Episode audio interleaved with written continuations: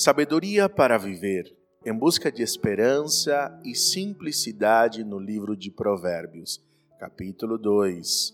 Ao ler o livro de Provérbios, você precisa compreender que você está lendo um livro poético.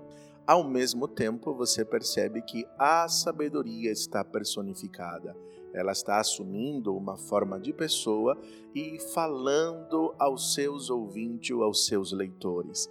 Além do mais, você perceberá que na descrição da nossa página no YouTube de todos os dias você verá um estudo ou um roteiro de estudo para você compartilhar com um pequeno grupo ou com a sua família. O nosso desejo é que você leia todos os dias uma porção da palavra do Senhor assim você estará envolvendo-se cada vez mais nos propósitos e nas intenções do Senhor. Olha o que nós aprendemos. Aqui, Provérbios no capítulo 2 nos ensina que nós devemos manter o nosso tanque espiritual, a nossa alma cheia todos os dias. O versículo 2 ao versículo 5 lemos: Dê ouvidos à sabedoria e concentre o coração no entendimento. Clame por inteligência e peça entendimento. Busque-os como a prata procure-os como os tesouros escondidos. Então entenderá o que o temor do Senhor, o que é o temor ao Senhor e obterá o conhecimento de Deus. Você vê quatro ações aqui para você encher o seu tanque, a sua alma. Primeiro, dar ouvidos à sabedoria, clamar por inteligência, buscar como quem busca um tesouro e ao mesmo tempo buscar entender o conhecimento de Deus. Assim, o seu tanque emocional, espiritual da sua alma estará sempre abastecido. Uma vida de esperança, de simplicidade, não é uma vida que vive de tanque vazio. Além do mais, você percebe os benefícios de você viver desta maneira com simplicidade e sabedoria. Preste atenção o que diz do versículo 6 ao versículo 12 do capítulo 2. Diz assim: pois o Senhor concede sabedoria, de sua boca vem o conhecimento e o entendimento.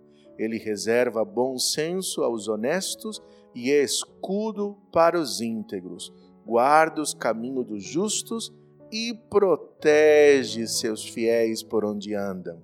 Então você entenderá o que é certo, justo e imparcial e saberá o bom caminho a seguir pois a sabedoria entrará em seu coração e o conhecimento o encherá de alegria.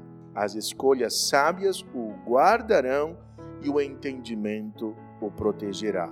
A sabedoria o livrará das ações dos maus, daquele cujas palavras são perversas. Você percebe que viver uma vida simples, buscando a sabedoria, inclinando seus ouvidos, tem tantos benefícios uma das primeiras coisas que você percebe, você terá conteúdos, a sua boca terá conhecimento ou experiência. Você saberá o caminho pelo qual você deve andar. Aqui a sabedoria vai dizer que ela protegerá, ela está sendo chamada de escudo. Que coisa maravilhosa! Além disso, você precisa tomar decisões todos os dias. Quando você busca a sabedoria, aqui ele está dizendo que um dos benefícios é que o seu caminho será protegido por onde você andar, dos perigos e de pessoas que não desejam o seu bem. Outro benefício que a sabedoria vai mostrar para você é que você entenderá, você terá um entendimento entre o que é certo e o que é justo e você viverá de uma maneira digna. Além disso, outro benefício que diz é que você terá a alegria e conhecimento. Como é precioso você perceber que numa vida sábia é protegida de decisões erradas. Você já experimentou tristeza por você escolher coisas e caminhos, dizer palavras, tomar decisões que não trouxeram alegria ao teu coração? Pois é, um dos benefícios de voltar-se para buscar a sabedoria, inclinando-se ao temor ao Senhor, é que você terá escolhas sábias, diz o texto, e elas vão guardar e proteger você. Além do mais, você será liberto das ações dos maus e daquelas palavras que são perversas e tentam destruir você. Que coisa preciosa! A Bíblia nos mostra caminhos extraordinários para viver bem. Viver de forma simples significa ter boas escolhas. Não ande de tanque vazio. Pare por algum momento, agora mesmo. Leia Provérbios capítulo 2 Partilhe os estudos que estão na descrição com outras pessoas ao seu redor.